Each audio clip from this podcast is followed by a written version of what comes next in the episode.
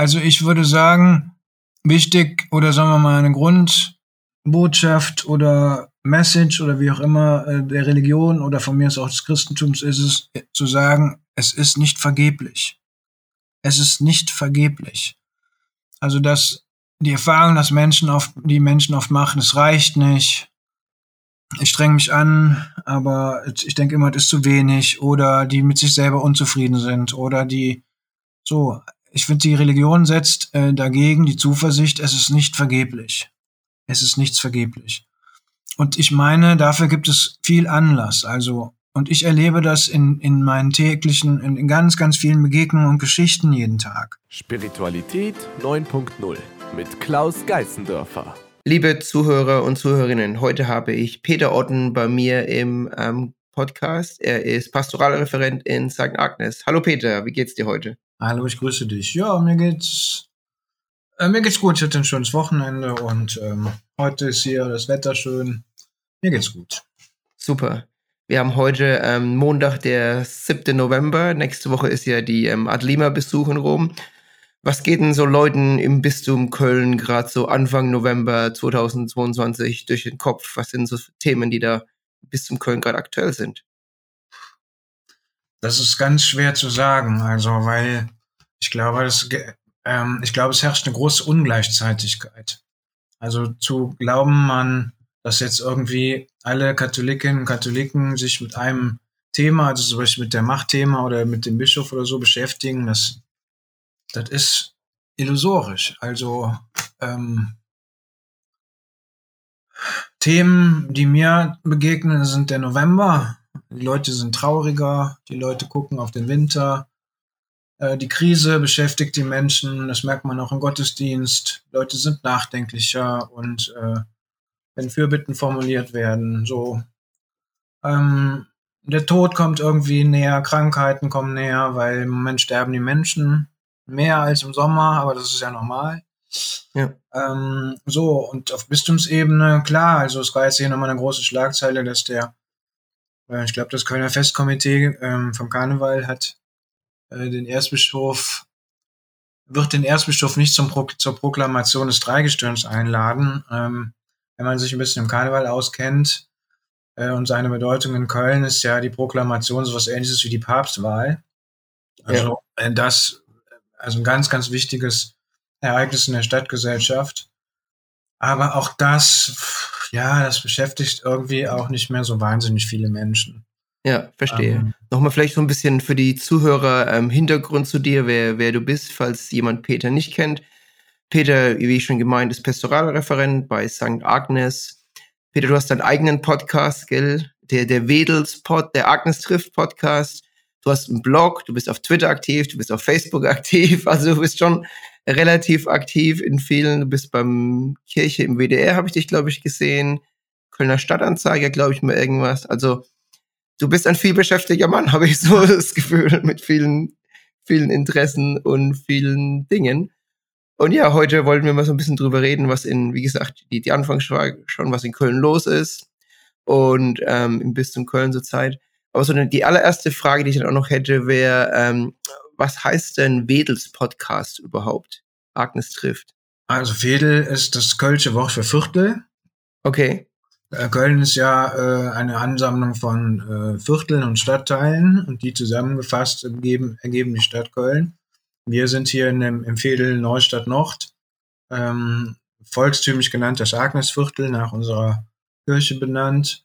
Und Viertel auf Kölsch heißt einfach Fedel und deswegen heißt der Podcast Fedels Podcast, weil wir, Liebke und ich, versuchen, Themen zu finden, die auch äh, etwas mit unserem Viertel zu tun haben. Und manchmal kommen Menschen vor, und Themen vor, die ähm, ja, die bei uns im Agnesfädel äh, spielen und deswegen heißt es Fädels Podcast. Okay, verstehe.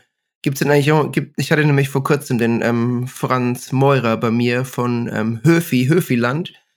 Gibt es denn ein Viertel, das besser ist als das andere? Gibt es denn ein, ähm, ein Viertel in Köln? Das war natürlich nicht so ernst gemeint, aber ähm, das sind halt so die zwei bekanntesten Viertel, würde ich mal sagen, die jetzt auch so ja, überregional gehört am Höbiland. Es gibt noch einen Haufen anderer bekannter Fädel. Also es gibt ja das Lied von den Höhnern, äh, diese Kölsch-Hymne. ähm, was immer gesungen wird, wenn, ähm, also wenn der FC spielt im Stadion und da werden ja im Prinzip alle Fädel äh, besungen oder fast alle Fädel. Es gibt ein Lied von den Blackfoes, da werden, alle Fädel benannt. In Köln gibt es ja eine Rivalität zwischen linksrheinisch und rechtsrheinisch. Der Konrad Adenauer, der Bundeskanzler, hat ja mal gesagt, äh, hinterm Rhein beginnt Sibirien. Und das heißt, ähm, die äh, Leute auf der Schelsig, auf der, auf der rechten Rheinseite, die werden fallen manchmal so ein bisschen hinten rüber. Und das finde ich persönlich sehr ungerecht, weil es gerade auf der, äh, auf der rechten Rheinseite gibt es wahnsinnig tolle Fädel. Höhenberg-Pfingsthöfi gehört dazu. Ich habe ja selber mal acht Jahre gearbeitet. Ich, Entschuldigung, rechte Rheinseite ist nördlich, oder? Rechte Rheinseite, ähm, also das ich ist die, das sind die Stadtteile im Osten von Köln, also östlich vom Rhein. Und das nennt man die Schelsig, also die blinde Seite, weil. Ähm, Köln-Deutz gehört dazu? Genau, Köln-Deutz, genau. Kalk, Höhenberg, Pfingst, Meerheim, Brück, Neubrück und so weiter, Hohlweide. Ja. Und ähm, ich finde find Köln da eigentlich auch sehr, sehr charmant. Und die, die, die Köln auf der linken Rheinseite, die tragen manchmal die Nase ein bisschen hoch und das gefällt mir nicht so besonders. Und deswegen habe ich persönlich eine große Sympathie für die rechtsrheinischen Fädel. Ja, verstehe. Ich habe selber mal in Köln gelebt vor elf, zwölf Jahren. Und das einzige Lied, an das ich mich noch erinnern kann, wie Viva Colonia, das ist so das bekannteste Lied. Ich glaube, das ja, kennt ja, jeder. Genau. Ja. Gut. Ja, ähm, wir haben vorhin schon ein bisschen über ähm, die ähm, über Karneval geredet und die Einladung bzw. die Nicht-Einladung. Das heißt, der ähm, Kardinal wird normal immer eingeladen zur ähm, zur ähm, Faschingsveranstaltung, aber diesmal nicht, oder Karnevalveranstaltung? Ja, also zumindest, also ich nicht nur der Erzbischof wird eingeladen, also alle wichtigen Menschen in der Stadt, glaube ich, ja. bekommen eine Einladung, ne? Und ähm, Menschen, die in der Wirtschaft eine Rolle spielen, die in der Politik eine Rolle spielen, also die Honoratioren, hätte man früher gesagt. Und da gehört der Erzbischof einer Stadt natürlich auch dazu. Und der Zeitung war halt jetzt zu lesen, dass das, Erz dass das Festkomitee in dies im nächsten Jahr nicht einladen wird. Ja. Genau. Ja. Gut, dann ja, noch ein bisschen ist noch zurück zum, ähm, ja, wir bleiben bei, bei Köln und im Erzbistum Köln natürlich. Ähm, die, die Themen, die du vorhin schon angesprochen hast und was ich auch zum Beispiel mit, mit Franz Meurer besprochen habe, war Armut ist natürlich ein großes Thema, das Leute, glaube ich, betrifft, die, die Krise, die Rezession zurzeit. Und das siehst du auch bei dir im, ähm, ja, in der Kirche hast du gemeint, Leute sind trauriger, Leute sind allgemein ein bisschen ähm, wie sag mal da, be be betroffen von der Krise, gell? Ja, also äh, das geht natürlich, geht auch in Köln nicht, ähm, den Menschen, die in Köln leben, nicht äh, spurlos vorbei. Also bei uns rufen Menschen an, die jetzt in wirtschaftliche Not geraten, wo das Geld knapp wird. Also das merken wir bei den Menschen, die hier anrufen, mal ein Gespräch wollen, die klingeln und ähm, ein bisschen Unterstützung brauchen, weil sie vielleicht mit der Kohle nicht ausgekommen sind. Daran merkt man das. Aber ich finde halt auch, wenn, wenn ich mit Menschen spreche, wenn ich auf der Straße treffe, wir, quatsch, wir irgendwie einfach quatschen oder eben nach dem Gottesdienst oder so, ist das natürlich, ist das ein Thema. Und ich finde halt, der Herbst ist ohnehin eine schwierige Jahreszeit, weil das natürlich die, den Bodensatz sozusagen an der Seele ein bisschen wieder aufwirbelt, ja, und Menschen äh, sich dem Sommer hinterher sehnen und der Sonne und irgendwie merken, das Leben ist endlich. So, und das, und diese schwer, etwas schwereren Themen kommen ja jetzt auch irgendwie nach oben. Und ähm, ja, und dann vermischt sich das mit der Krise und vielleicht auch ein bisschen mit der Kirchenkrise. Also es ist so wie ein großer, wie ein, wie ein großer Wintereintopf vielleicht gerade. Äh, vor kurzem hat auch Köln, äh, das Erzbistum Köln einen, ich glaube, Rekordüberschuss von mehreren Millionen gemacht und möchte das jetzt als, ich glaube, als Rückstellung bilden für ähm, schlechte Jahre. Und das finde ich halt so irgendwie krass, dass man auf der einen Seite Riesengewinne hat im Business, auf der anderen Seite ähm, geht es Leuten einfach schlecht und ähm, man, man, ja, Leute haben finanzielle große Probleme. Ja. Ähm, ich glaube, das Geld könnte man besser einsetzen, würde ich mal sagen. Ja, aber gut, Ehrenrettung muss man sagen, die äh, das Bistum stellt jetzt nochmal drei Millionen Euro zur Verfügung, um Menschen zu unterstützen, die ihre Heizrechnung nicht bezahlen können. Okay. Also die, die tun da schon was, ne? Also die sind da jetzt auch nicht wirklich nicht knauserig. Ähm, und zwar ähm, das Geld, was das Bistum vom Staat bekommt, um ihre eigenen, wenn ich das richtig verstanden habe, also diese diese, diese Energieausgleich, den das Bistum bekommt, den geben sie komplett an die Menschen und an die Pfarrgemeinden weiter, dass die halt mit dem Geld was Gutes machen können. Das finde ich, das ist, äh, finde ich halt zum Beispiel total gut, das ist auch richtig so. Ähm, mit dem Überschuss, ich habe die Bilanz, ähm, die müsste man sich mal genauer anschauen. Die Frage ist natürlich, was stand alles im Haushalt drin und was ist überhaupt nicht abgerufen worden. Ich könnte mir vorstellen, das ist aber jetzt ins Unreine gesagt, ähm, es sind halt auch im Moment einige Stellen gar nicht besetzt. Also ich vermute mal, dass eben unbesetzte Priesterstellen, unbesetzte Pastoral-Gemeindereferentenstellen in dem Haushalt aufgeführt werden.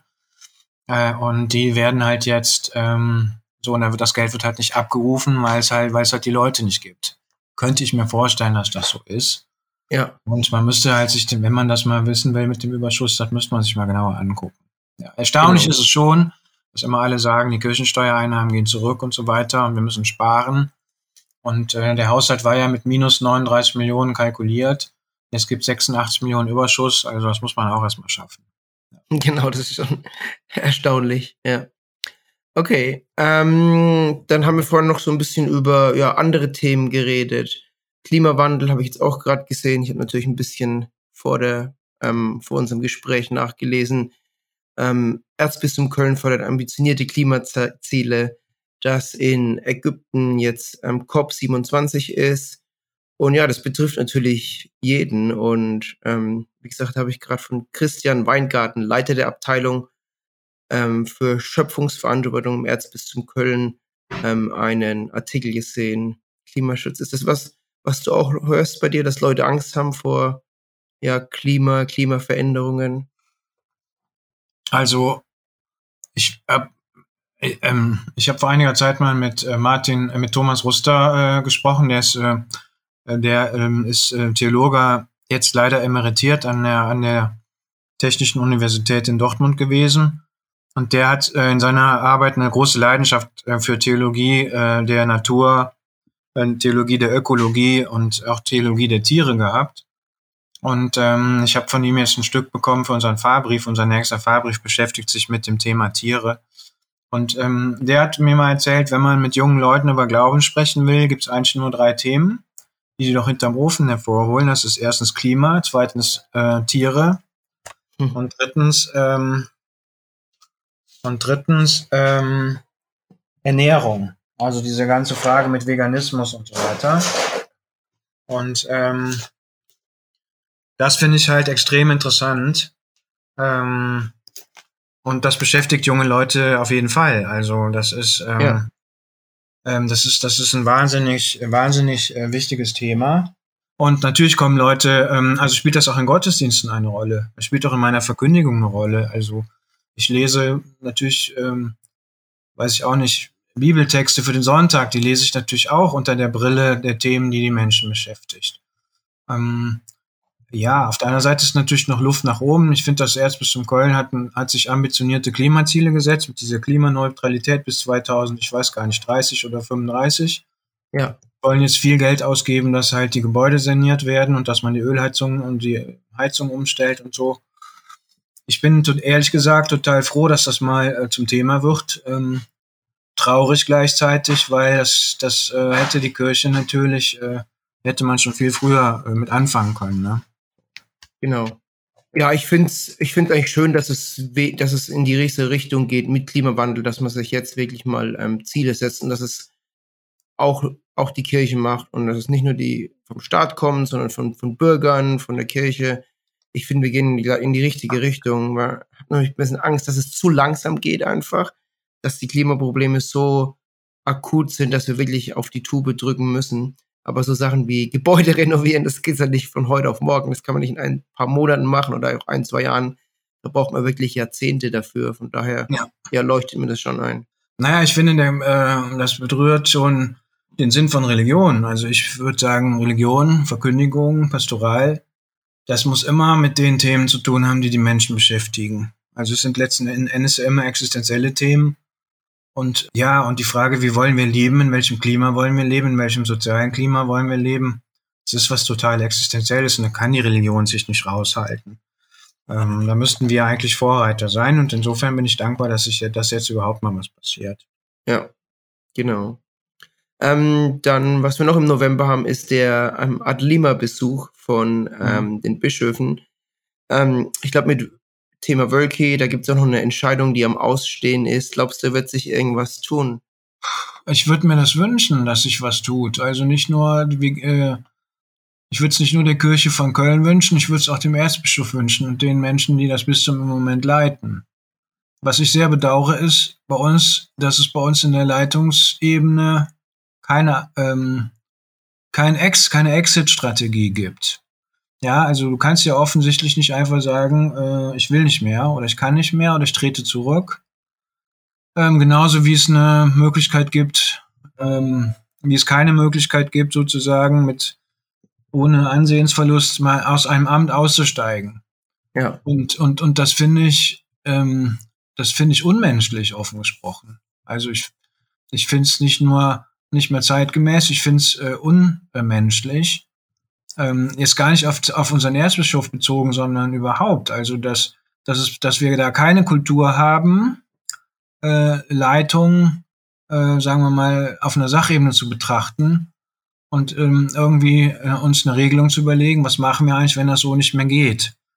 Und, ähm, und das finde ich ziemlich verheerend. Also nochmal, ich finde es auch unmenschlich. Ich finde es auch äh, gegenüber den Menschen, die diese Ämter ausüben, finde ich das nicht. Also finde ich das einfach unklug, ja. Ja. So, und das, das ist natürlich auch ein Grund, ein Grund für diese Misere. Und abgesehen ähm, davon wünsche ich mir, also abgesehen von allen äh, machtpolitischen äh, Gründen, wünsche ich mir das auch für die, ähm, wünsche ich mir das auch aus menschlichen Gründen, dass es da mal zu einer Entscheidung kommt. Weil das kann man sich ja, ähm, das kann man sich ja nicht, ähm, das kann man sich ja nicht, also das ist ja auch nicht schön, ja, wenn einer sagt, wenn einer mitkriegt, er wird nicht mehr zum Karneval eingeladen, er wird sozusagen ausgegrenzt, ja. Ja, ja, das stimmt. Das ist ja, das ist nicht, ja menschlich auch irgendwie nicht total. sehr christlich und menschlich, wenn jemand so ausgegrenzt wird. Ähm, du hast jetzt, glaube ich, zwei Punkte angesprochen. Einmal ist die, die Exit Strategy, die Nachfolge. Und das trifft ja, wie du gemeint hast, nicht nur auf Köln zu, auf quasi jedes Bistum oder jede, jede Position, dass es nicht wirklich eine, eine, eine Exit Strategy gibt im Sinne von, ähm, du verlierst ein bisschen Vertrauen, ähm, ich sag mal, da Vertrauen, wenn du einfach sagst, oh, ich bin jetzt alt, ich drehe zurück, das gibt's eigentlich nicht in diesem Bereich. Speziell jetzt beim Papst, der tritt in der Regel, der tritt nur sehr selten zurück.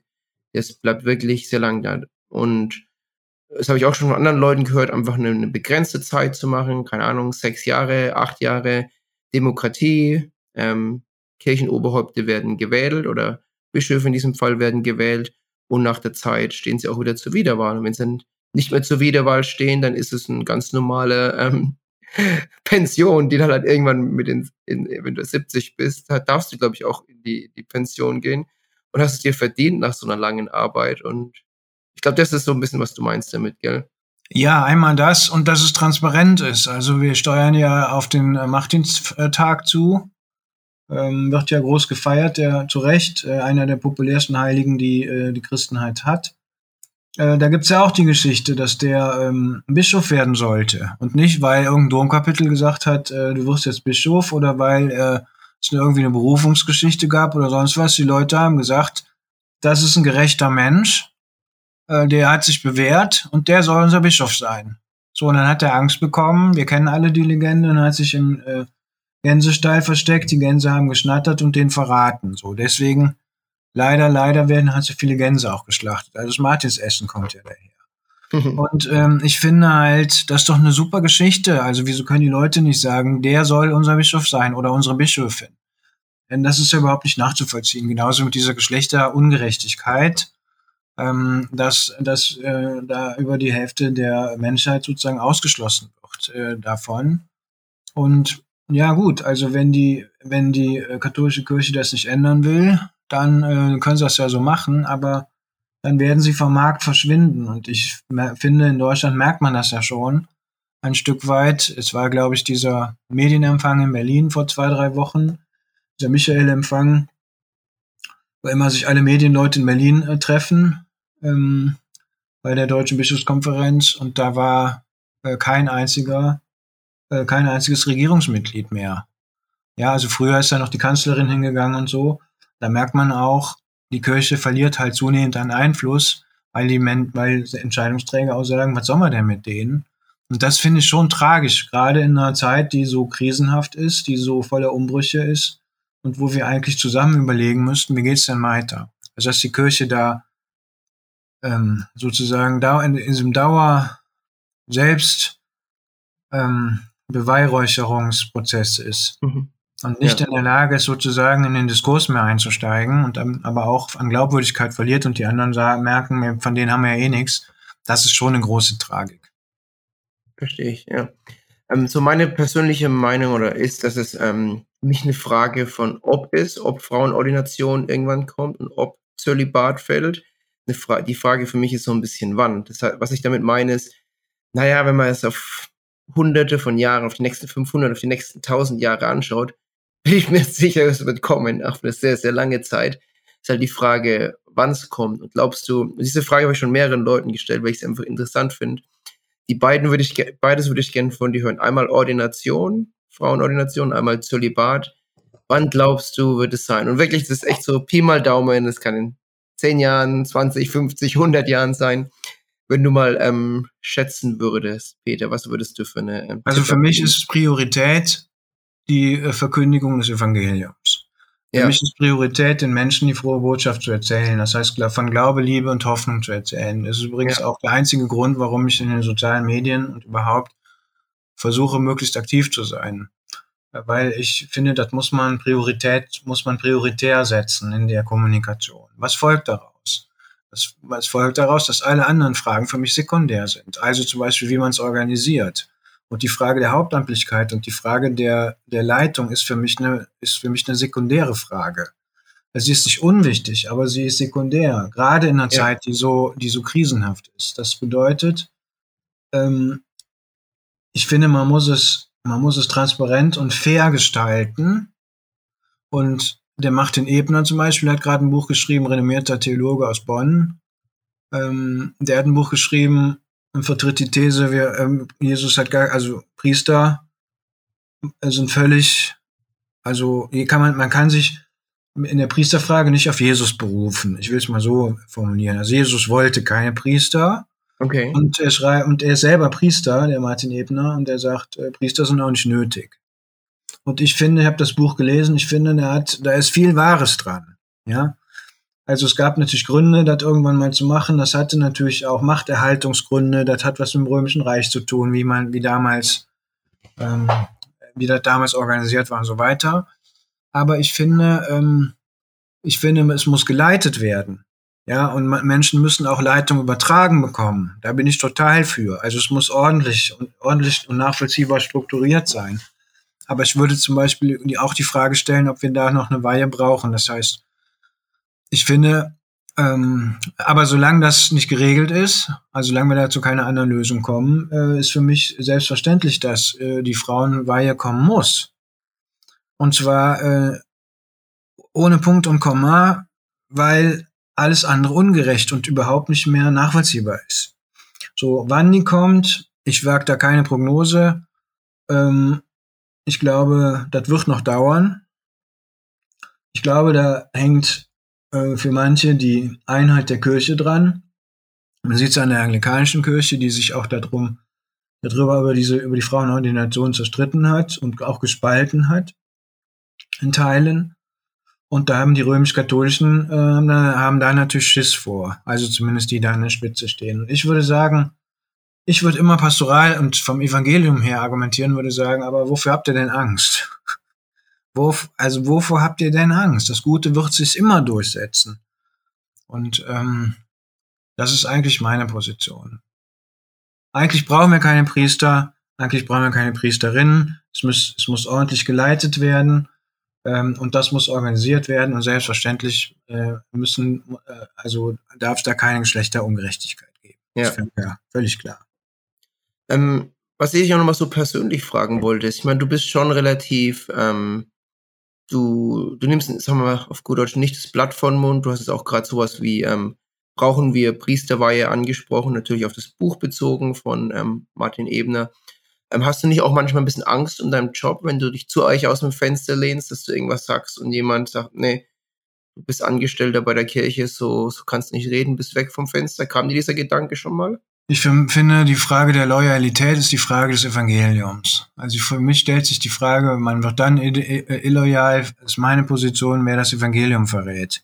Also wer die Leute im Stich lässt, wer einen Traurigen nicht mehr tröstet, wer zu einem Menschen, der sagt, ich brauche dich jetzt, sagt, ich habe keine Zeit mehr, dann musst du illoyal. So, und das finde ich ist auch ziemlich wichtig und das ist auch, muss man, nehme ich hoffentlich auch ziemlich ernst. Alle anderen Dinge sind für mich variabel. Also ähm, ich habe ja gerade gesagt, für mich das Evangelium und, und die frohe Botschaft oder so, das wäre für mich prioritär. Ähm, und deswegen finde ich auch nicht, dass ich illoyal bin. Also ich käme ja nie, würde ja nie sagen, ich würde ja nie was gegen den Erzbischof persönlich sagen oder so, sondern ich finde bestimmte Dinge kritikwürdig. Ähm, und ich finde bestimmte Dinge auch sehr kritikwürdig. Und ich glaube, da habe ich sogar eine Pflicht als Mitarbeitender, äh, diese Kritik auch anzumelden. Ja. Ähm, und das tue ich. Und ehrlich gesagt, ich habe ja auch eine Geschichte mit der Kirche, also ähm, ist doch veröffentlicht. Ich habe da ja auch keine, ich erzähle da jetzt auch nichts Neues. Also ich habe ja eine Frau geheiratet, die schon mal geschieden, also die schon mal verheiratet war und die musste halt ihre Ehe annullieren lassen. Das war so eine, so ein Scheiß, so eine Scheißerfahrung. Ähm, die auch, also die mich auch in die Untiefen mit dieser Struktur im bekannt äh, gemacht hat, also mit dem Keller unter dem Keller sozusagen, also mit, mit, mit Dingen, wo du halt denkst, das gibt's doch gar nicht. So. Und äh, wir haben, meine Frau hat das mir zuliebe gemacht und ähm, das hätte uns fast auf die, das hätte uns fast die, äh, also wir hätten fast nicht mehr geheiratet, weil wir nicht mehr die Kraft gehabt haben nach äh, all den Jahren, haben das aber trotzdem gemacht. Und ähm, für mich also ich habe da äh, den, den Punkt der Freiheit entdeckt. Also der Glaube, der einen frei macht. Und das ähm, würde ich schon sagen, ist für mich auch ein Energiefeld, um, um halt relativ selbstbewusst auch äh, äh zu sagen, äh, was ich, was ich denke. Aber nochmal, ich glaube nicht, dass ich da illoyal bin. Ja, illoyal habe ich auch nicht gemeint. Eher so, ob du mal persönlich Angst hast, ob du manchmal denkst, äh, na, das sage ich jetzt lieber nicht. Diese Art von Kritik möchte ich jetzt lieber nicht. Du denkst zwar, dass es die richtige ist, aber du sagst, nee, ich bin Angestellter, ich habe einen Job, ich habe ein Haus, ich habe ich hab Kosten, die ich begleichen muss. Und ich ja, aber Angst, ganz ehrlich, ja, aber ich finde, man weiß doch, was man nicht sagen darf, auch weil es nicht ja. geht. Es auch nicht richtig ist. Also wenn man persönlich ja. wird oder sowas, das würde ich ja auch niemals machen. Genau. Auf der anderen Seite, nein, ich habe da keine Angst vor, weil ich Schön. alles schon erlebt habe auch an, an äh, sagen wir mal, Lieblosigkeit und Entsetzlichkeit. Und ich habe ja. ehrlich gesagt keine Angst mehr davor. Okay. Und ich denke immer mal, wenn einer sagt, ich kann das besser als der, äh, dann kann er ja kommen und ich bin auch bereit, dann meinen Platz zu räumen. Also ich bin ja nicht unab, unabkömmlich oder sowas. Ja, also. Ja. Okay. Ähm, dann möchte ich nochmal zurückkommen zu, ähm, ich glaube, ihr habt eine Unterschriftenaktion im August gemacht in Köln. Kannst du da ein bisschen mehr daraus dazu erzählen, was da, was da der, ähm, was das Ziel war und was dabei rausgekommen ist? Ja, also wir haben halt irgendwie gedacht, äh, wir müssen noch mal was machen, weil die Situation ja weiterhin verfahren ist. Und ähm, wenn du sagst, die Situation ist verfahren, was genau meinst du? Ja, dass halt irgendwie schon eine lähmende Situation ist. Also wir haben ja zwei Jahre diesen Prozess gehabt, äh, Zukunft ja. heute mit, mit Arbeitsgruppen. Ich habe auch mit dem Franz Meurer war ich auch in einer Grundsatzarbeitsgruppe und wir haben, glaube ich, viele gute, wichtige Ideen entwickelt, wie man, was man jetzt machen müsste. Das ist ja alles zum Stillstand gekommen durch die Causa ja. Wölki und durch die Missbrauchsgutachten und so weiter. Ja, dann kam halt, ich weiß nicht mehr genau, im August das die Nummer mit dem Sternsinger-Präsidenten, dem ehemaligen und irgendwie war halt die Stimmung, dass wir so dachten, ähm, wir müssten eigentlich noch mal was machen. Und ähm, genau, und dann haben wir diese Unterschriftenaktion gemacht. Ich war da sehr skeptisch, weil ich irgendwie dachte, wir haben doch eigentlich alles schon hundertmal aufgeschrieben, was man ja. machen müsste.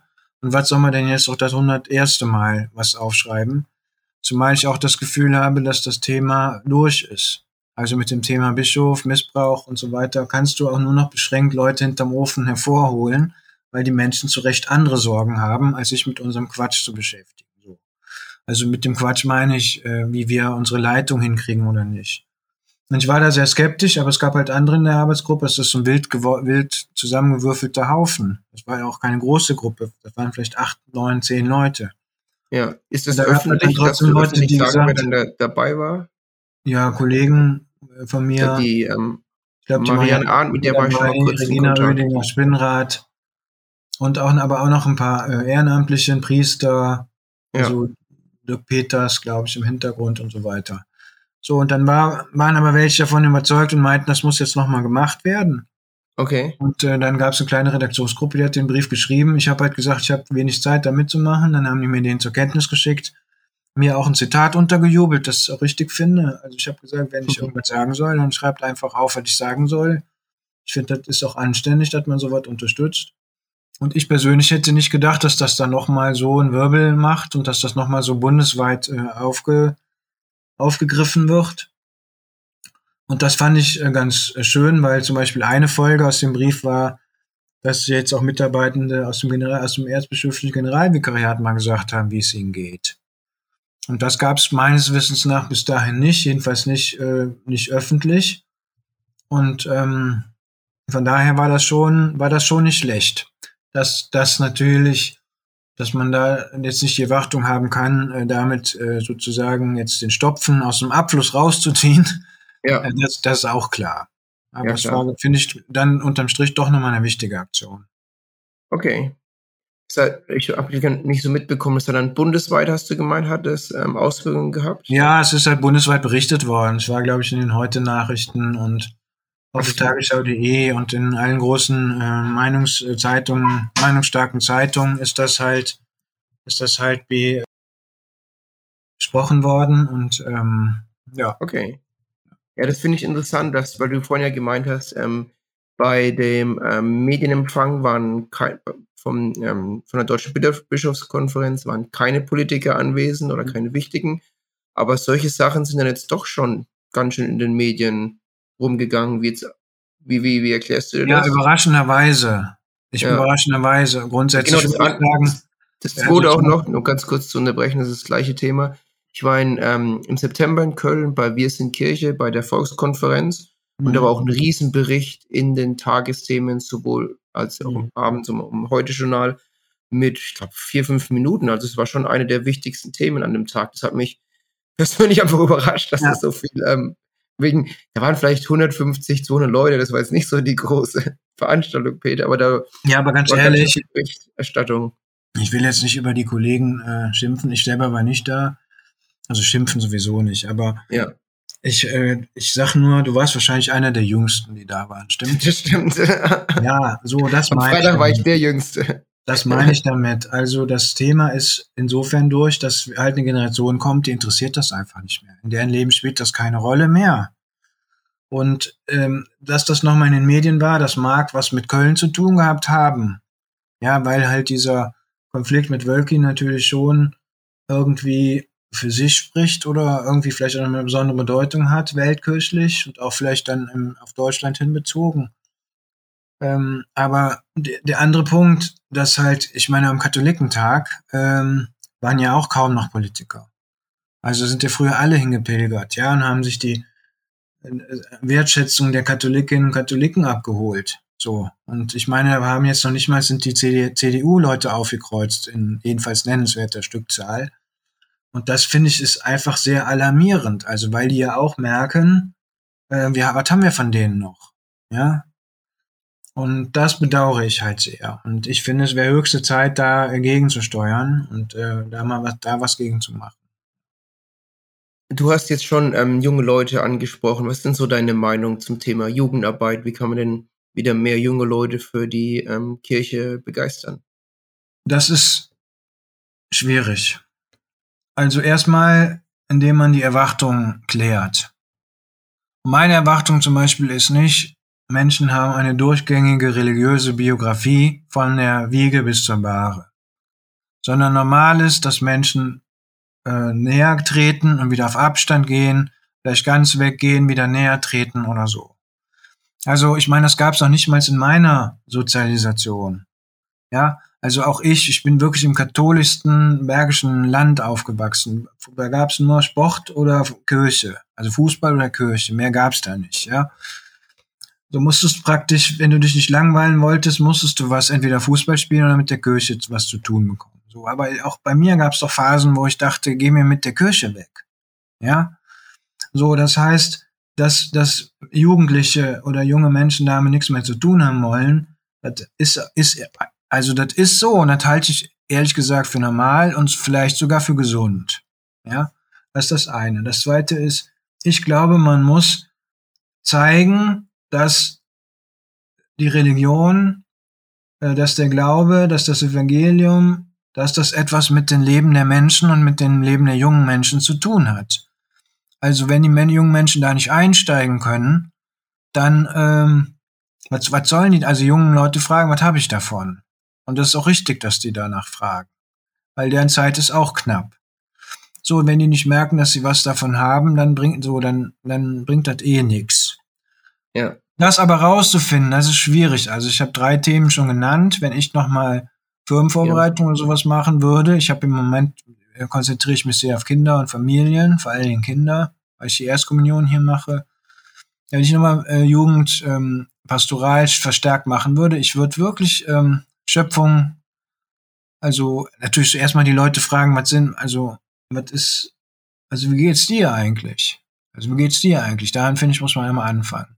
Aber was ich mir vorstellen könnte, wäre halt Schöpfung, Schöpfung, Tiere essen. Ich glaube, das sind Sachen, die, äh, da beschäftigen sich also junge Leute unglaublich. Bei uns hier nebenan, neben dem Fahrbüro, hat jetzt ein neuer Laden aufgemacht. Äh, ein Lebensmittelretterladen. Finde ich unglaublich gut. Das heißt, da bringen Leute ihre Lebensmittel hin und du kannst sie denn da, äh, du kannst sie die dann wegnehmen und ähm, ich habe mir gestern drei Orangen gekauft, da mache ich gleich einen Orangenkuchen von. ja. Bio-Orangen, so. Finde ich unglaublich gut. So, wer steht da hinter der Theke? Junge Leute. Und, und die ja. kriegen noch nicht mal das Geld dafür, die machen das ehrenamtlich. Also das heißt, ich finde schon, dass die Themen da sind. Äh, und wir müssten sie ähm, mit dem Evangelium oder mit der Religion oder so, müssten wir sie äh, deuten lernen.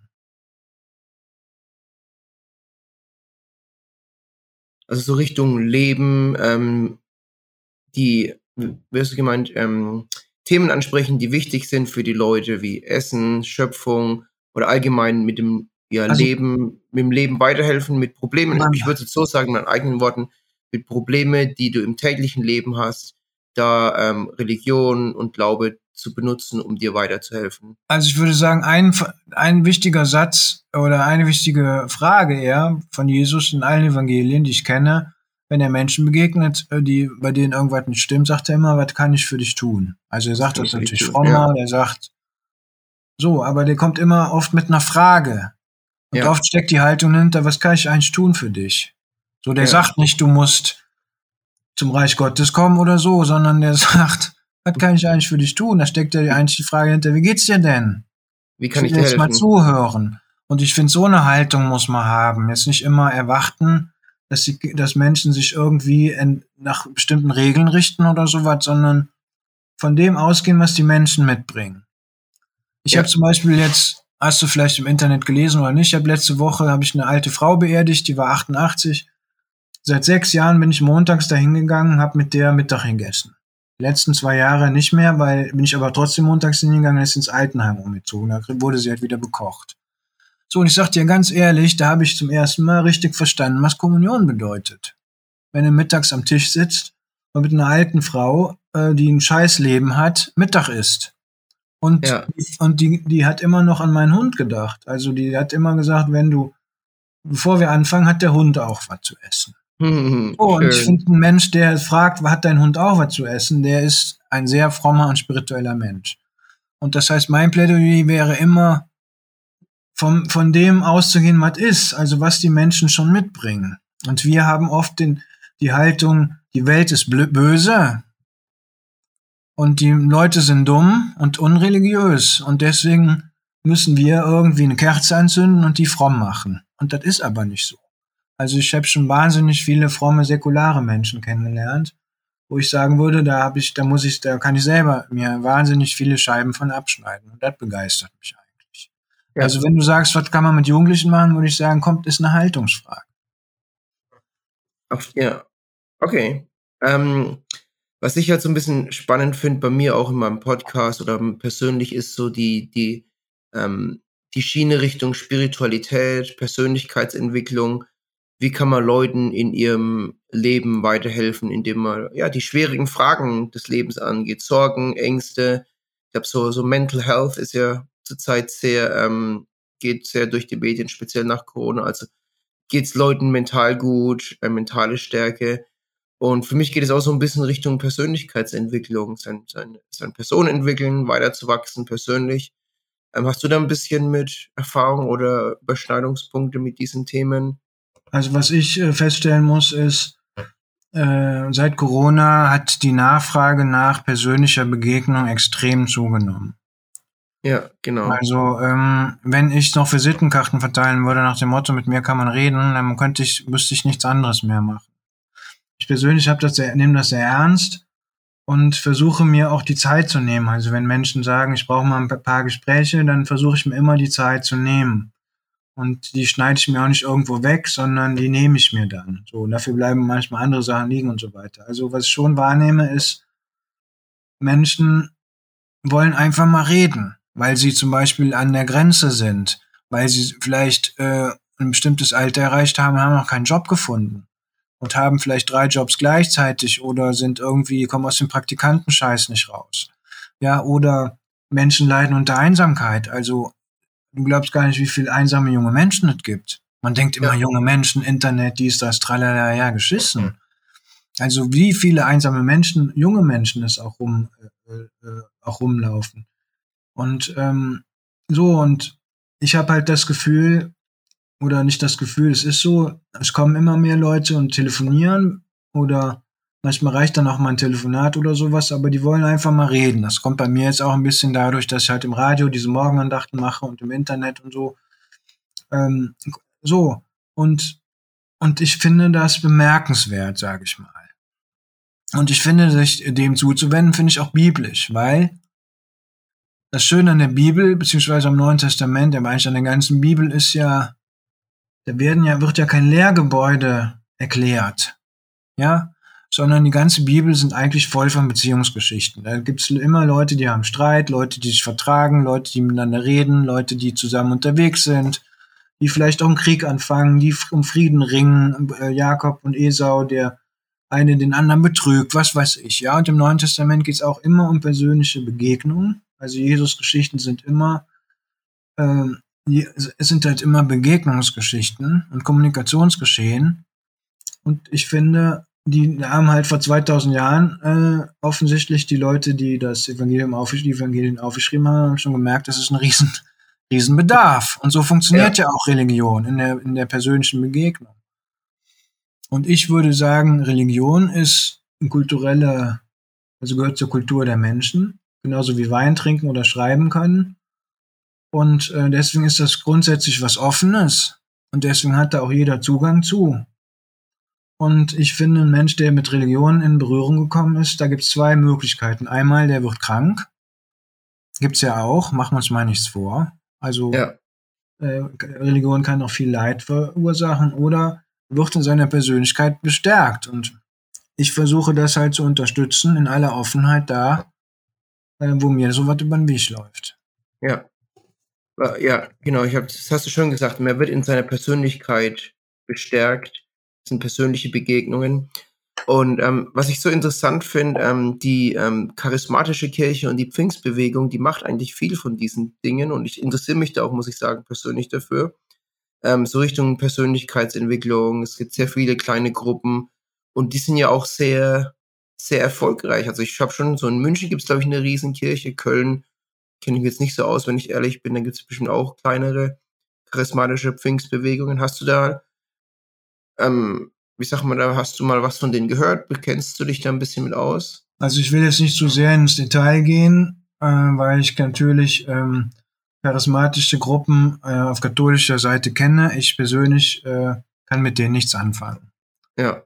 Ich finde, die machen halt genau das, was wir gerade gemacht haben, sehr gut. Natürlich, das ist keine Frage, Peter. Ich stimme der in, den Inhalten auch nicht zu, aber ich finde die Art und Weise, wie sie es umsetzen, wie sie Leute angehen, und man sieht es auch in, in den Wachstumsraten. Ich habe jetzt keine Statistiken hier, aber ich weiß, das ist eine der wenigen, ich sag mal, Kongregationen, die noch am Wachsen sind oder mindestens ähm, stabil. Ja, und sonst nein. evangelisch, katholisch, die, die verlieren alle an Mitglieder.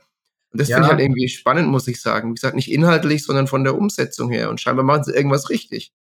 Ja, nein, also ich habe mich da noch nie tiefer mit beschäftigt, gebe ich Ja. zu. Ich verlasse mich immer auf das, was andere schreiben oder sagen. Ich habe jetzt neulich noch mal einen Artikel gelesen von einem Kirchensoziologen. Es war nicht der Ebert, sondern es war der Detlef Pollack, glaube ich. Der war das. Ja. Der hat noch mal irgendwo geschrieben, dass die ähm, Pfingstkirchen und die charismatischen Kirchen, dass die auf einem Level, auf dem sie jetzt angekommen sind, bleiben. Weil er sagt, Ja. diese Art, äh, also, äh, auf die, diese Art Christ zu, Christin oder Christ zu sein, da gibt's auch nur einen begrenzten Markt für. Also weil da muss, müssen Menschen noch für disponiert sein, um so tief sozusagen da, da einzutauchen. Und der sagt, was man immer sagt, dass das wächst und wächst und wächst, für Mitteleuropa stimmt das auf keinen Fall. Ja, also er sagt, da ist eigentlich der Markt gesättigt und äh, da- das wird nicht mehr wachsen. So.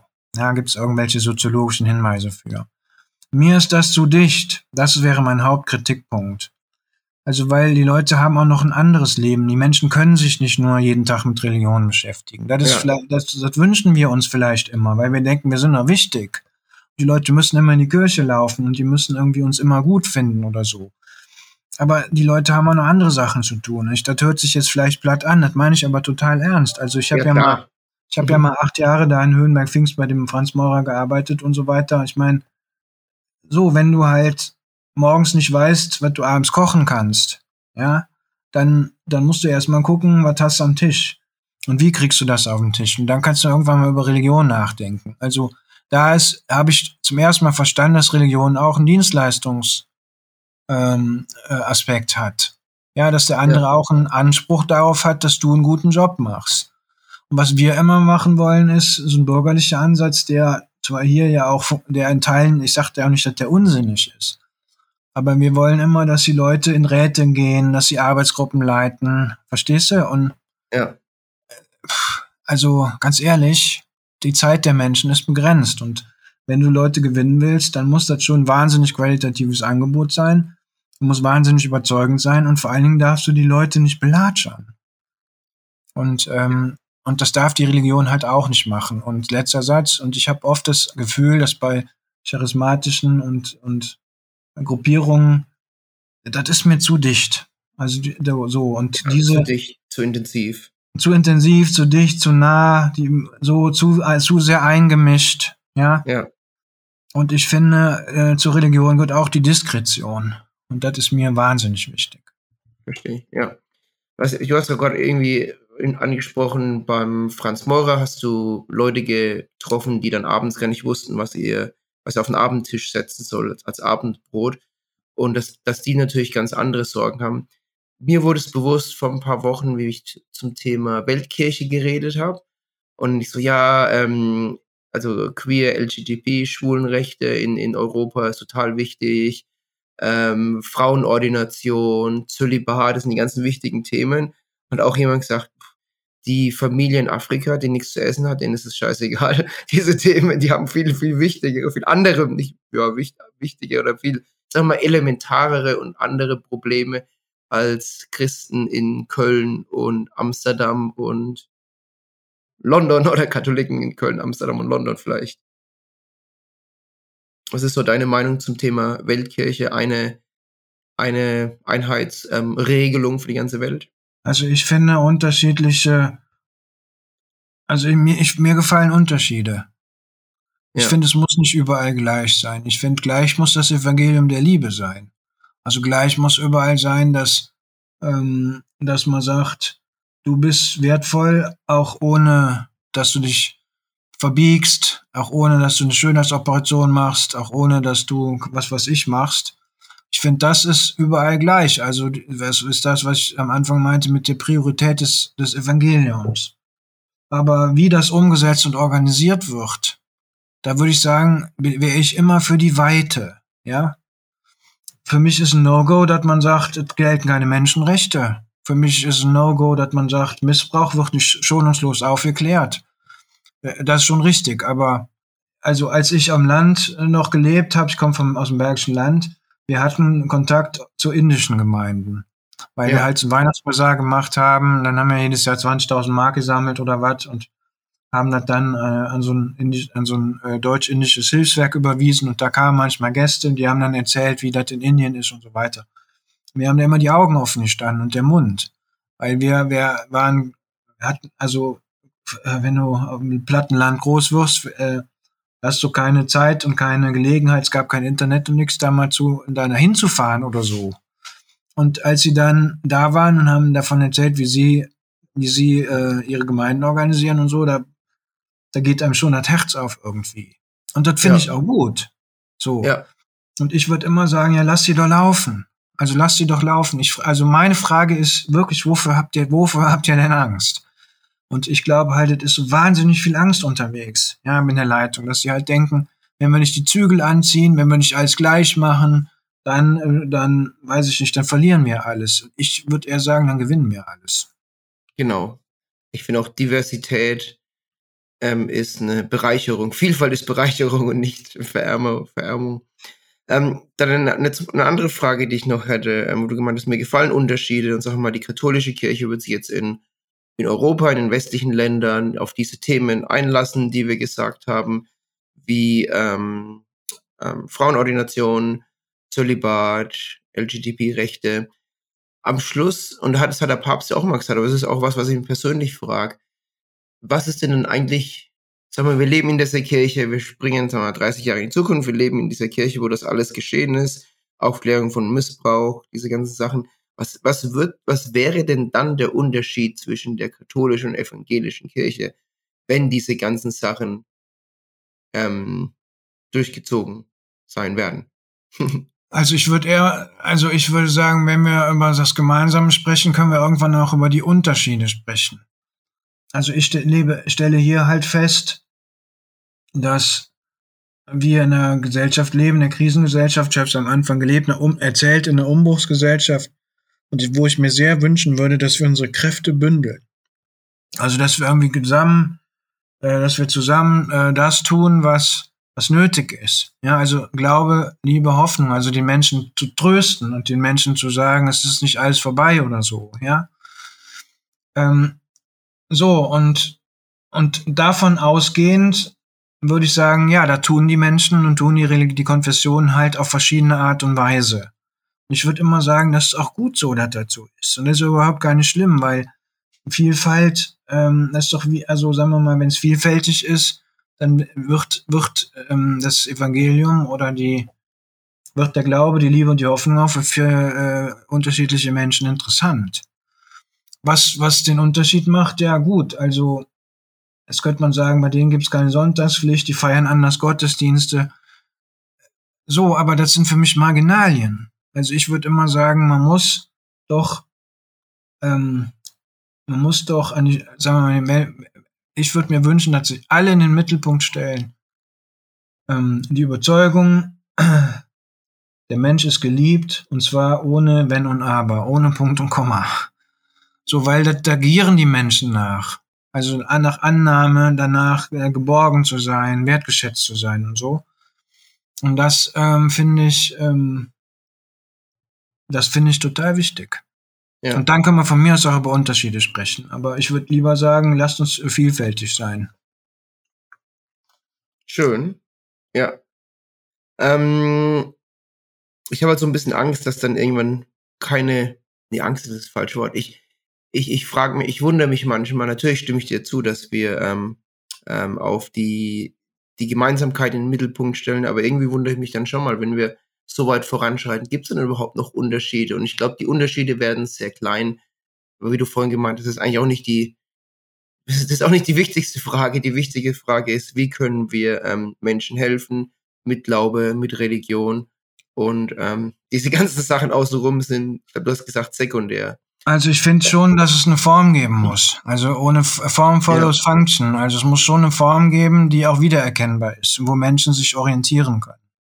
Also ich bin jetzt nicht dafür, dass doch alles, dass alles irgendwie egal ist. Ja, ich bin nur dafür, die Unterschiede zuzulassen und Unterschiede nicht mit Häme zu betrachten und sich nicht gegenseitig zu jagen und nicht zu sagen, äh, ja, aber wir haben doch die Eucharistie und ihr habt irgendwie nix oder so, verstehst du? Weil dafür haben wir keine Zeit mehr.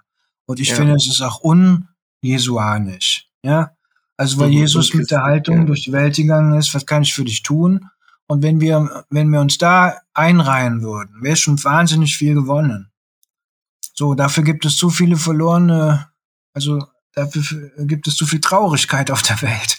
Also, dass mhm. wir uns diese, diese Binnendiskussionen auf Dauer leisten könnten. Ja. Und ich finde, die kann man, da kann man mal drüber reden, da kann man mal einen Haken dran machen und dann kann man sagen, jetzt auch mal gut. Jetzt genau. konzentrieren wir uns wieder auf die wichtigen Sachen. Ja, das ist auch eine gute, gute Überleitung. Wir kommen nämlich schon ähm, ans Ende dieses Gesprächs. Wir haben jetzt eine knappe Stunde geredet.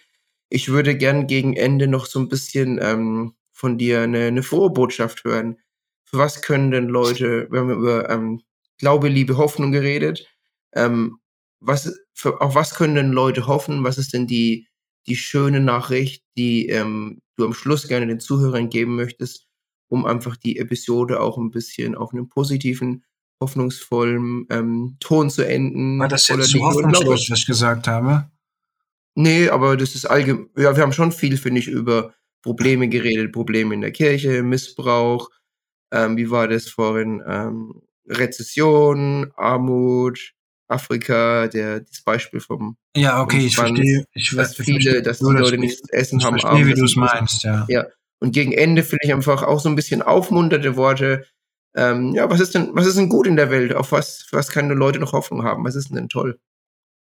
Also ich würde sagen, ähm, wichtig oder sagen wir mal eine Grundbotschaft oder Message oder wie auch immer äh, der Religion oder von mir aus auch des Christentums ist es äh, zu sagen, es ist nicht vergeblich. Es ist nicht vergeblich. Also dass, dass die Erfahrung, dass Menschen oft, die Menschen oft machen, es reicht nicht.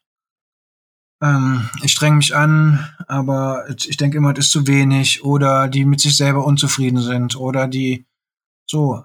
Ich finde, die Religion setzt äh, dagegen die Zuversicht, es ist nicht vergeblich. Es ist nichts vergeblich. Und ich meine, dafür gibt es viel Anlass. Also, und ich erlebe das in, in meinen täglichen, in, in ganz, ganz vielen Begegnungen und Geschichten jeden Tag. Ich habe gerade die Geschichte von einer alten Dame erzählt, ja, die irgendwie meinem Hund, die immer darauf achtet, dass der Hund was zu essen bekommt, bevor sie halt selber angefangen hat zu essen. Ich habe im Moment eine Frau, die ich auch äh, seelsorgerisch ähm, äh, begleite, auch eine ganz alte Frau, die hat eine schwere, schwere Depression und irgendwann habe ich kapiert, die braucht eine Aufgabe. So, und jetzt rufe ich die manchmal an und sage der kleine Aufgaben. Also denken Sie mal an die Frau so und so, die hat es gerade schwer oder so, ja. Und ich finde halt, es ist so viel Zuversicht noch in der Welt. Und, ähm, und an dieser Zuversicht, glaube ich, kann man sich hochziehen. Also die Welt ist nicht verloren. Das ist, glaube ich, das, äh, weswegen oder was die Religion stark machen äh, muss, diesen Gedanken. Und das ich meine es nicht, äh, um irgendwas rund zu lutschen oder aufzuhübschen, was, äh, was man nicht mehr rundlutschen und auch nicht mehr aufhübschen kann, sondern ich meine das aus tiefster Zuversicht, weil wir schließlich mit einem mit einer Idee unterwegs sind, äh, mit einer österlichen Idee, wo ganz klar die Botschaft ist, der Tod hört auf, Macht zu haben.